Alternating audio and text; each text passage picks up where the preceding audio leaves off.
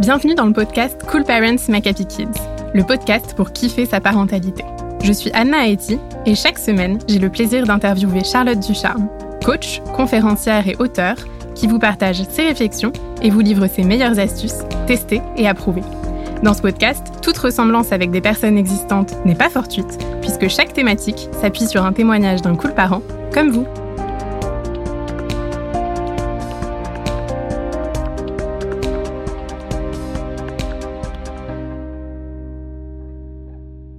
Cette semaine, on va parler de la peur de l'inconnu.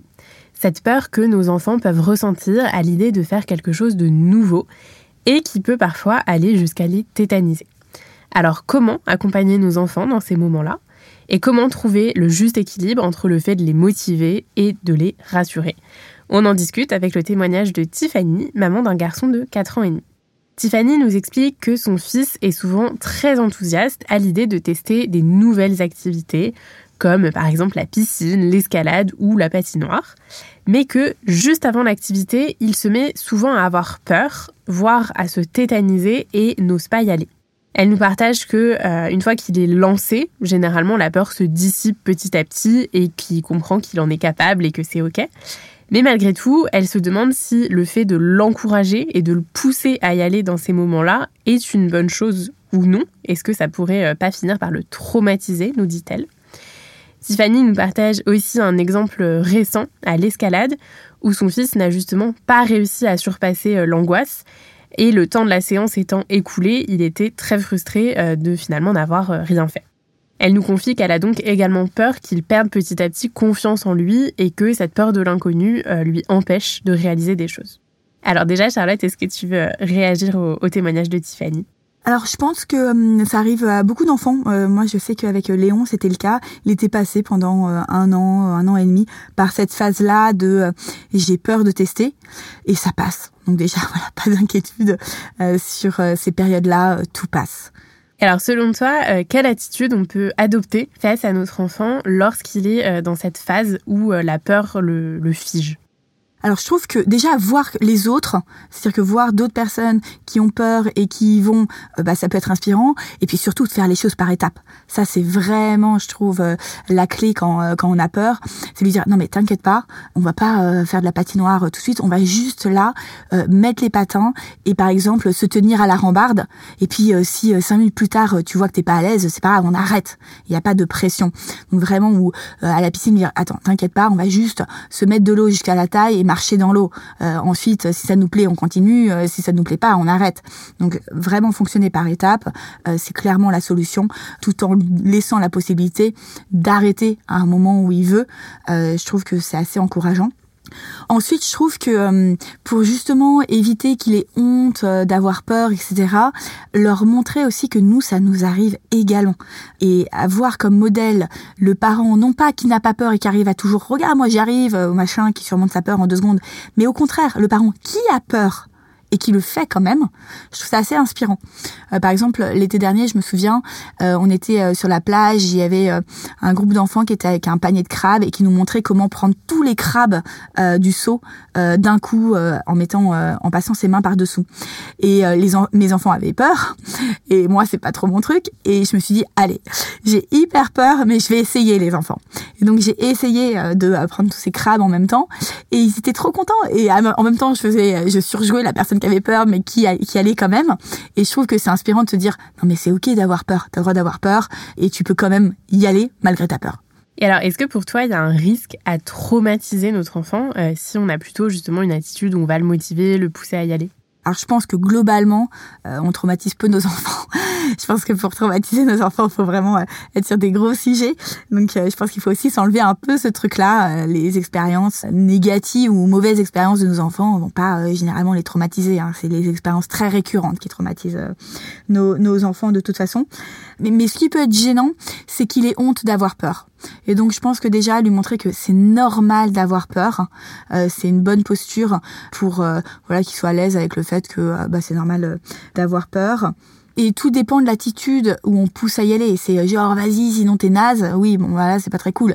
Mais si c'est on l'encourage tout comme on encouragerait, je sais pas, un sportif de haut niveau en étant supporter d'un match de foot, allez, allez, on y va et tout, dans la joie, la bonne humeur, bah c'est chouette. Et je trouve qu'on a souvent besoin d'encouragement. D'ailleurs, je le demande aux enfants personnellement parfois de m'encourager. Par exemple, quand je dois aller me baigner dans l'eau froide, je leur dis encouragez-moi, ils m'encouragent et, et c'est rigolo.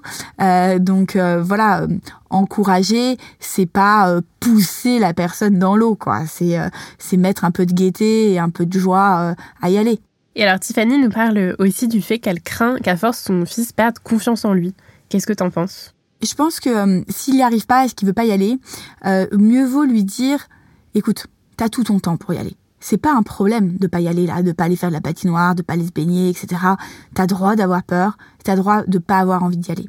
Sauf que moi, je sais que tu vas adorer. Donc plus t'attends pour y aller, plus en fait, tu décales le moment où tu vas tellement aimer te baigner dans la piscine avec les autres, où tu vas tellement aimer faire de la patinoire. C'est juste que tu décales ce moment-là. C'est pour toi. Mais en soi, euh, ne pas y aller, c'est pas très grave.